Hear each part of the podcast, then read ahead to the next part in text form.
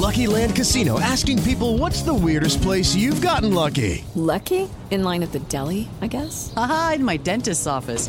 More than once, actually. Do I have to say? Yes, you do. In the car before my kids' PTA meeting. Really? Yes. Excuse me, what's the weirdest place you've gotten lucky? I never win and tell. Well, there you have it. You can get lucky anywhere playing at LuckyLandSlots.com. Play for free right now. Are you feeling lucky? No purchase necessary. Void where prohibited by law. 18 plus. Terms and conditions apply. See website for details. Ciudadanos Informados, informando. Este es el podcast de Iñaki Manero.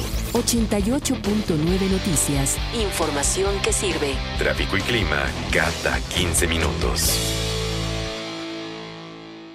¿Qué es el mindfulness?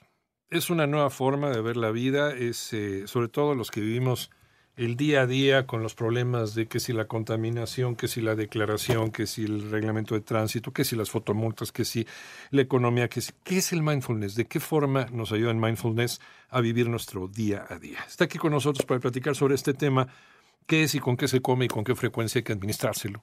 La doctora en clínica psicoanalítica, eh, maestra, maestra Alejandra Espinosa, coach, psicóloga e instructora, profesora de mindfulness. ¿Cómo estás? ¿Cómo estás, Alejandra? Muy bien, muchas gracias, muchas gracias por la invitación, Iñaki. Y ven acompañada de eh, el doctor Manuel Hernández García, que también ya lo conocemos de hace tiempo, doctor en clínica psicoanalítica, el sí, y maestro en clínica y psicoterapia psicoanalítica. ¿Cómo estás, Manuel? Bien, bien, Iñaki, muchas gracias. Bienvenidos. ¿Qué es esto en mindfulness? Pensemos primero en esta parte.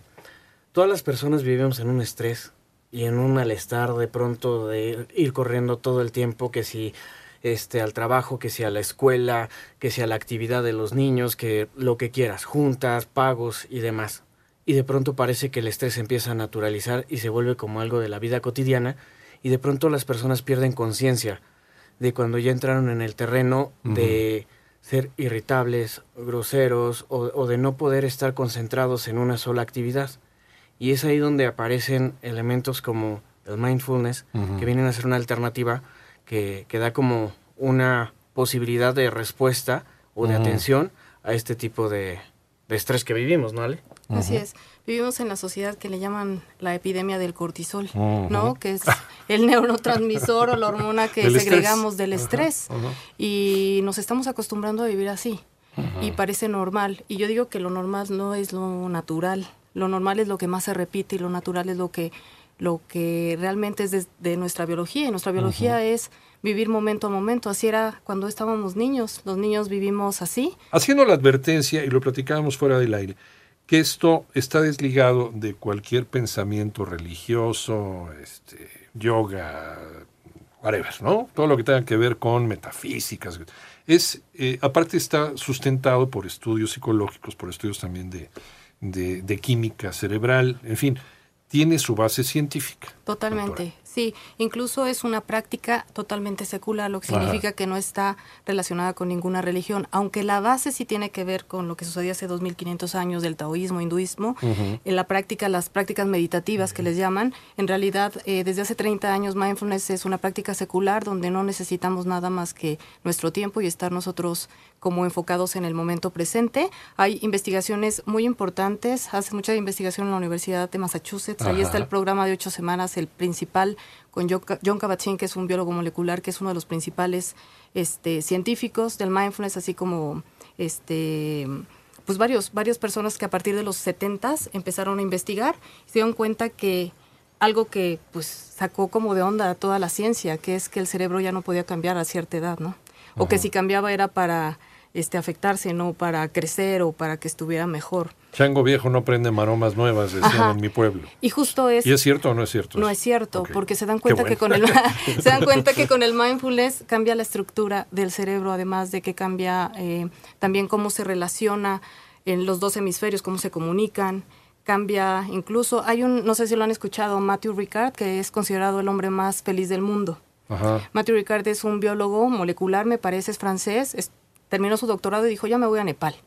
Se fue a Nepal, se volvió un monje Ajá. y entonces es la persona donde han visto mayor evidencia. Hay una glándula que se llama amígdala dentro del cerebro que se enciende, digamos, se activa cuando Sí. estamos estresados. Sí. Y él, la amígdala que era de su- del tamaño de una, no sé, como de una almendra, De una almendra, se sí. hizo como una pasita, Uy, más chiquito. chiquito, Ajá. lo cual indica ¿Qué quiere decir esto? que no se estresa igual. Es Ya. más que la, la reacción amígdala que es de las emociones, ¿no? La amígdala es algo que se altera, regula, cuando estás tenso se activa el sistema nervioso, estás como justo cuando estás espantado, como que piensas que algo va a suceder, como el Estresado, miedo, estresado, miedoso, angustiado, O sea, la se activa la respuesta. Y entonces él se te disminuye y cuando practicas mindfulness se ve que no solamente cambia esta estructura, sino que además empiezas a agregar un neurotransmisor que se llama oxitocina, que ayuda al bienestar y que le llaman también la hormona de la compasión. Sí, pero el, el budismo te enseña a renunciar a las posesiones, ¿no? A- a- al apego. Sí, Dice sí, que uno- los hombres somos, somos infelices precisamente por el apego que tenemos. Sí, eso decía, ¿no? Gautama Siddhartha Sí, Buda Buda. decía, en realidad el sufrimiento cuando él se va a buscar por qué la gente sufría, se da cuenta justamente de esta parte del apego y la resistencia a lo que hay, ¿no? Apego de que quiero que, quedarme siempre feliz, si estoy feliz siempre me quiero quedar aquí y si me va mal, pienso que siempre me va a ir mal. Y ¿no? 500 años después lo dijo Jesucristo, lo refrendó. Entonces, Exactamente. digo, tantas personas que dicen lo mismo, Confucio, Jesús, Buda, no pueden estar equivocados, Manuel. Exactamente. Mira, yo, yo creo que algo que le podemos encontrar a, a esta tendencia de mindfulness es que te ayuda también a generar un nivel de conciencia mucho más claro en las relaciones interpersonales y en la forma en la que te comunicas. Es como mucho más sencillo cuando estás enfocado en, en una relación, en un momento en particular, es más fácil que identifiques cuándo una conducta tiene que ver contigo, cuándo tiene que ver con el otro Así es. y te permite hacerte como responsable, hacerte cargo de esa parte de ti y no estársela cargando al otro. Retomar tu vida, no echarle la culpa al otro porque salió mal la relación, ¿no? Sí, A tus sentimientos. Sí, y también la parte de responder y reaccionar. ¿no? este, una persona que está presente normalmente responde. Hay una situación y entonces yo me enfrento a esa situación como en la medida de lo que está ocurriendo. Si de pronto a las 6 de la mañana salgo de mi coche me avientan el coche y yo me bajo con un bat, eso está desproporcionado. Todavía a las 6 de la tarde podría ser, ya pasó mi estrés. Pero ¿qué me hace reaccionar de esta manera? Que probablemente me voy preparando de lo que voy a hacer el día de hoy desde antier. Exacto. Eso angustia mucho y estoy estresado desde antes, ¿no? Me despierto y ya me despierto estresado. Vivimos en una ciudad donde el estrés está todo lo que da y ya empezamos a reaccionar desde muy temprano y no nos damos cuenta que si estamos en el momento presente nuestra manera de reaccionar es distinta, ¿no? Respondemos en- vez de reaccionar. Entonces es una práctica que realmente te ayuda a autoconocerte, porque cuando practicas mindfulness, y te lo digo por experiencia, antes de ser instructora, lo practiqué por mucho tiempo, te das cuenta de tus talentos, pero también te das cuenta de tu sombra, ¿no? Te das cuenta de cuántas veces De le echaste la oscuro. culpa de tu lado oscuro, que por cierto le clavabas a otra persona, ¿no? Le- se lo aventabas a otra persona, a tu jefe, a tu esposo, a tu amigo. Y dices, en la torre, he, he estado culpando 10 años a alguien y me doy cuenta que no. Pues todo el mundo es, es el espejo de tus, de tus errores, de tus Y defectos. practicando mindfulness me di cuenta, y, y yo antes pensaba que solamente la psicoterapia era lo que podía lograr esto, y me doy cuenta que la práctica te puede ayudar a lograr a conocerte y a darte cuenta de estas dinámicas que de pronto hay dentro de ti. Esto se puede compartir con y se puede combinar con terapia, me imagino. Sí, La totalmente. terapia que tú hayas escogido. Totalmente, se puede combinar, incluso hay terapias enfocadas en mindfulness, ¿no? Hay terapia junto con mindfulness y puedes tomar un tipo de terapia y además mindfulness. Mm. Ahora, no hay varitas mágicas, pero yo puedo en este momento decidir, a ver, le voy a entrar al mindfulness. ¿Qué tan automático o qué tan rápido se puede dar un cambio Ok. con el mindfulness? Ya sabes que todo lo que tiene que ver con las em- con las personas, este, pues no se puede tener como una estadística porque cada cabeza es un mundo, A ver, pero para, un ha chango viejo como yo, ¿no? se ha comprobado, y aquí como que las investigaciones apuntan, Sí. que una persona que practique 20 minutos de 7 días, 5 veces a la semana, puede empezar a notar cambios a los dos meses estructurales. Ajá. ¿Ok? Este, evidentemente hay personas que lo pueden encontrar antes y hay personas que lo pueden encontrar después. Y yo les digo, bueno, 20 minutos suena fácil, pero necesitas estar totalmente, ¿no? Contigo, lo cual no quiere decir que no pienses. Es una mentira decir que la mente se va a poner en blanco. Aquí en Occidente eso no va a ocurrir. Los Pues, pensamientos van a estar ahí. imposible Imposible. Es poder lidiar con los pensamientos. Es que no me atrapen los pensamientos. Eh, ponen una metáfora muy bonita de la, del mar, ¿no? O sea, las olas no las puedes parar. Pero cuando viene la ola, o te puedes hundir si está muy grande, o puedes saltarla si está, ¿no? O sea, si está chiquita, la saltas. Entras en ritmo con la ola. Exactamente, es como una manera de permitir que las cosas simplemente sean. Y justo eso es el mindfulness. Mindfulness, tú decías, es una cualidad. Cuando empiezas a practicar mindfulness, te das cuenta que es una cualidad. Pero después te vas dando cuenta que es un estilo de vida también. Vivimos en la, en la inmediatez, ¿no? En el que tengo, que tengo que ir, tengo que regresar, no tengo tiempo, me paro a comer rápido porque voy para allá. voy- Eh, no, no podemos parar, no podemos parar, no, no, no- no queremos parar esos cinco minutos para, para reflexionar, ¿no? No como en otros lugares, por ejemplo, eh, y, y hace ratito poníamos el ejemplo, hay lugares de la República en donde pues puedes, puedes hacer sobremesa, ¿no? Porque tienes tiempo suficiente. Y aquí, bueno, acabas de comer, pues ya tengo que cruzar la ciudad. No, no, espérate, tranquilo, estás en Morelia o estás en, estás en Puebla. No, no, no, tienes tiempo Con suficiente. ¿no? Tienes tiempo suficiente. En esta inmediatez en la que vivimos, en donde todo tiene que ser en el momento, todo tiene que ser inmediato y no podemos parar, ¿cómo podemos compaginarlo con un mindfulness, eh, Alejandra? Ok. No ser una persona mindful con una L, ¿no? Eh, porque mindful con dos L es justamente una mente llena, ¿no? Sí. Este, una mente llena. Justo mindful con una L implica no eh, estar presente, pero no necesariamente estar lento o ser lento, ¿no? Si estamos viviendo en un lugar donde tengo que hacer a lo mejor dos horas para llegar a mi trabajo, puedo esas dos horas estar haciendo mindfulness. Si me necesito bañar en tres minutos, puedo bañarme en tres minutos y hacer mindfulness. En esos tres minutos estoy Exactamente, porque luego me dicen, ¿cómo crees que vas a hacer mindfulness en una ciudad como esta? Y yo digo, Ujú. sí se puede, porque hacer mindfulness no significa ser lento, es ser consciente.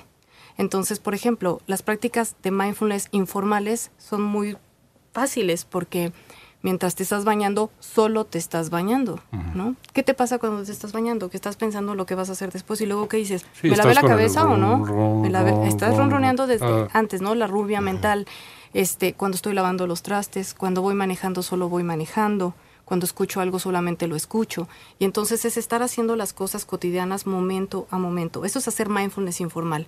Y mindfulness formal es justamente la meditación que se requiere de solamente un par de minutos al día. No tienes que empezar con los 20 minutos que yo le sugerí, te decía fuera del aire que yo no comencé, yo empecé con dos minutos diarios, pero de inicio... ¿Qué dando- haces en esos dos minutos? en esos dos minutos, la, la postura de mindfulness, hay gente que dice, a fuerza tienes que cerrar los ojos. No, simplemente las posturas para realizar mindfulness es o parado, o sentado con los dos pies en el piso. No necesitas flor de loto, ni No incienso, ni nada. Si le quieres poner algo de adorno, se lo puedes poner. música rara. Pero en realidad no necesitas mantras en sánscrito Nada, ni nada por el estilo. Solo te necesitas a ti una silla, un tapete para que no esté el, el- el piso tan frío. Claro. O parado si te duermes, porque dicen, es que yo no me puedo sentar porque me duermo. Ajá. Entonces parado, parado difícilmente te vas a dormir. Como caballo lechero. Ajá, como caballo, sí. Entonces, cierras tus ojos o pones una mirada solamente a un punto mientras estés haciendo la práctica. Lo único que necesitas hacer es darte cuenta cómo es tu respiración en el momento que estás respirando. No dije respirar profundo. Simplemente lo que ¿Cómo, digo cómo es... estoy respirando? Identificarlo. ¿Y sabes qué te vas a dar cuenta? Que respiras así. No, respiramos horrible. Te lo juro. No, no, no, no, no oxigenamos absolutamente. Exacto. Entonces, la idea no es cambiarlo, Iñaki. Ajá. Es darme cuenta que estoy respirando justo sin juzgarlo. Me estoy dando cuenta de esto. Y también me estoy dando cuenta que siento un, ¿no? un hueco en la panza. Ajá. Como si estuviera describiendo lo que me está pasando. O ni siquiera puedo sentir mis sensaciones. Si me viene un pensamiento de tengo que pagar algo enseguida, me doy cuenta de ese pensamiento y me regreso al momento presente y vuelvo a respirar. El ancla es la respiración. Hay muchos ejercicios de mindfulness, pero este que es la respiración consciente es el más fácil y es el que puedes practicar siempre. A ver, no cancelo aquellas cosas que tengo que hacer al ratito, en una hora o mañana. O sea, todos esos pensamientos que te llegan. Sí, te llegan, No los, los ves pasar. No, no, no, los ves pasar, estoy pensando eso, Simplemente simplemente me doy cuenta y me regreso. Conforme vas practicando, tu cerebro es como un músculo, es el músculo de la atención. Cuando menos te das cuenta, ya después del tiempo no es que te lo propongas y que, ah, yo ya soy muy atento y ahora sí ya soy muy compasivo y ya respondo en vez de reaccionar. Cuando menos te das cuenta, la gente te lo dice. Ajá. Oye, pues, ¿qué estás haciendo? Veo que respondes distinto, oye, te veo de mejor humor y tú no te das cuenta. La práctica, la digamos que la consecuencia o la- la- el impacto de la práctica hace que cambies muchas cosas de tu manera de ser, porque lo que te hace el mindfulness es cambiar los ojos con lo que ves las cosas. Es lo mismo, pero cambias tu mirada para verla. Uno de los ganchos es concentrarte en la respiración. ¿no? Sí, Ya es uno de los, es decir. como de los ganchos y no regañarte, ser como muy gentil. Parte de lo que no ayuda en ninguna de las prácticas que te ayudan es juzgarte. Ajá. ¿no? Ay, otra vez estás pensando, no te sirve para nada, esta es una pérdida. Cuando te des cuenta de eso, pues me estoy dando cuenta que me estoy sintiendo ansioso y me estoy regañando. Claro. Me doy cuenta y me regreso a la Es respiración. que nos tratamos bien mal.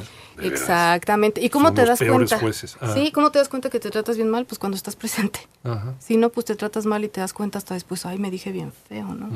Y regularmente hay algo, de esto no es de mindfulness, pero es de gran impacto. Como tú te hablas, como tú te tratas, los demás lo van a hacer. Entonces, es, nosotros les damos la, la pauta a las personas que sean. Entonces, el mindfulness te ayuda a conocer estas dinámicas internas con cómo te relacionas con el entorno. Realmente mindfulness no se pelea con nada de lo que eres, sino te amplía tu mapa para que tú alcances a ver todo de una, con una mirada distinta, con ojos distintos, y entonces ya no te afecta igual. Y dices, órale, qué buena onda se volvieron todos, ¿no? Ay, qué comprensivo fue mi jefe. Pues no era tu jefe. Incluso escribí en un capítulo de un libro de felicidad en el trabajo de eso. Se llama No eres tú, soy yo. Para que te des cuenta cómo el mindfulness te puede ayudar a que te des cuenta de esta dinámica y de cómo te relacionas con los demás cuando no eres consciente y cuando eres consciente. Había un libro en los años 80 que se llamaba Tus zonas erróneas, me acuerdo. que Ah, sí, de Wayne. ¿no? Creo que sí. Sí.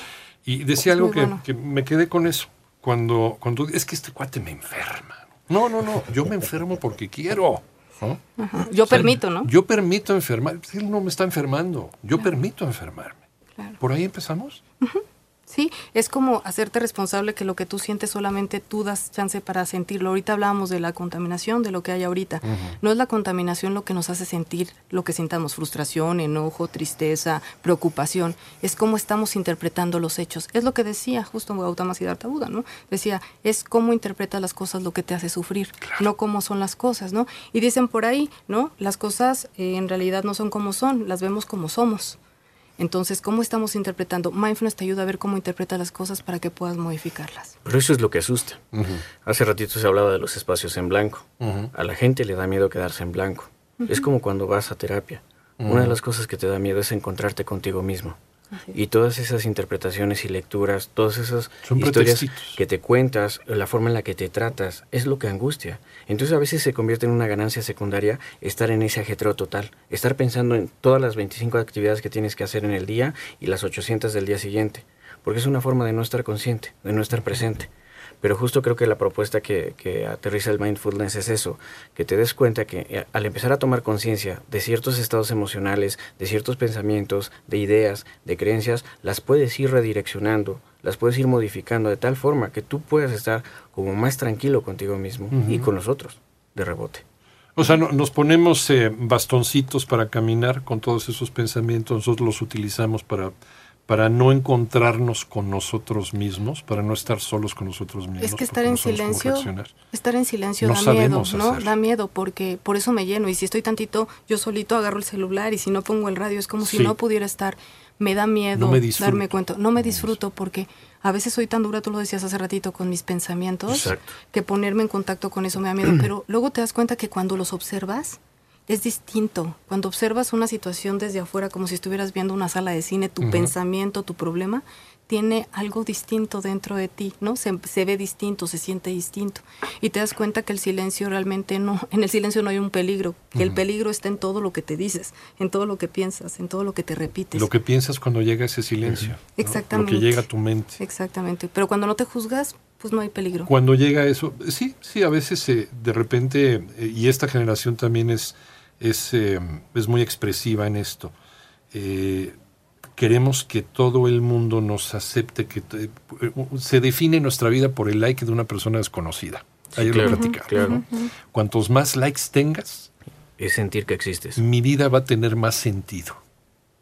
Vivimos en un absurdo. Y gente que ni siquiera conocemos. O sea, dependemos de la aceptación de una persona que no conocemos. Pero el ejemplo que estás poniendo es muy claro, porque sí, efectivamente, tú puedes tener 800 amigos en Facebook o en redes Que sociales. ni siquiera son tus amigos. ¿eh? Exacto, Sí. y si interactúas con, con el 3% de ellos en la vida cotidiana es muchísimo, pero sí es muy claro y muy marcado. Como frente a una publicación que adquirió más de 200 likes, bueno, estás feliz, motivado, hasta te incita a ir por más. Una publicación similar. Pero nada más no obtienes likes, hasta la quieres bajar y hay gente que se, que se deprime o que se, se pone triste, vamos, melancólica. Pero fíjate, ahorita que estamos hablando como de estos puntos, también me hicieron pensar en esta parte del vacío que se experimenta, por ejemplo, cuando se rompe una relación. Ajá. y no se tolera esa sensación de, de encontrarte con tus pensamientos, con tus sentimientos, con tus ideas. Y entonces por eso mucha gente lo que hace es, por esa ansiedad, va y busca a, la pareja, intentando que no se rompa ese vínculo. Entonces esos son aspectos que, a los que les huimos, a los que les tememos. ¿Ves lo que decía Buda del apego? Sí, no quieres que eso te, se termine. Y el apego del qué dirán los demás, el apego de la aceptación de los demás, la angustia porque los demás eh, me, digan algo en Twitter o en Facebook que me ofenda, ¿no? No tenemos autoestima, es una generación sin autoestima. Y darte cuenta de que no tienes autoestima sin juzgarte porque simplemente observando que eso sucede, automáticamente ya hay un cambio en ti. El punto es de que cualquier cosa que pase, si solo permitimos que las cosas sean, ya no tienen un impacto retador ni negativo en ti, ¿no? Simplemente las cosas son así, son así, y esta es una postura de aceptación que te proporciona el mindfulness. Como decía McCartney, let it be. ¿En dónde aprendemos mindfulness? Cuéntenos, ¿qué hacemos? Bien, bueno, pues en Descubriéndote, ¿no? Este, damos cursos, talleres de mindfulness, también terapia basada en mindfulness, también en arroba espacio contigo, también doy eh, cursos, talleres para empresas y de manera clínica. Entonces, ahí los esperamos. Es correcto. ¿Alguna red social para la gente que quiera eh, comunicarse? arroba descubriéndote. Arroba descubriéndote. Y descubriéndote.mx. Muchas gracias. Gracias, maestra Alejandra Espinosa, coach, psicóloga e instructora, profesora de mindfulness. Doctor Manuel Hernández García, doctor en clínica psicoanalítica y maestro en clínica y psicoterapia psicoanalítica. Gracias. empezar hoy, ¿no? Sí. Aquí y ahora. Muchas gracias. Gracias. Gracias a ustedes dos.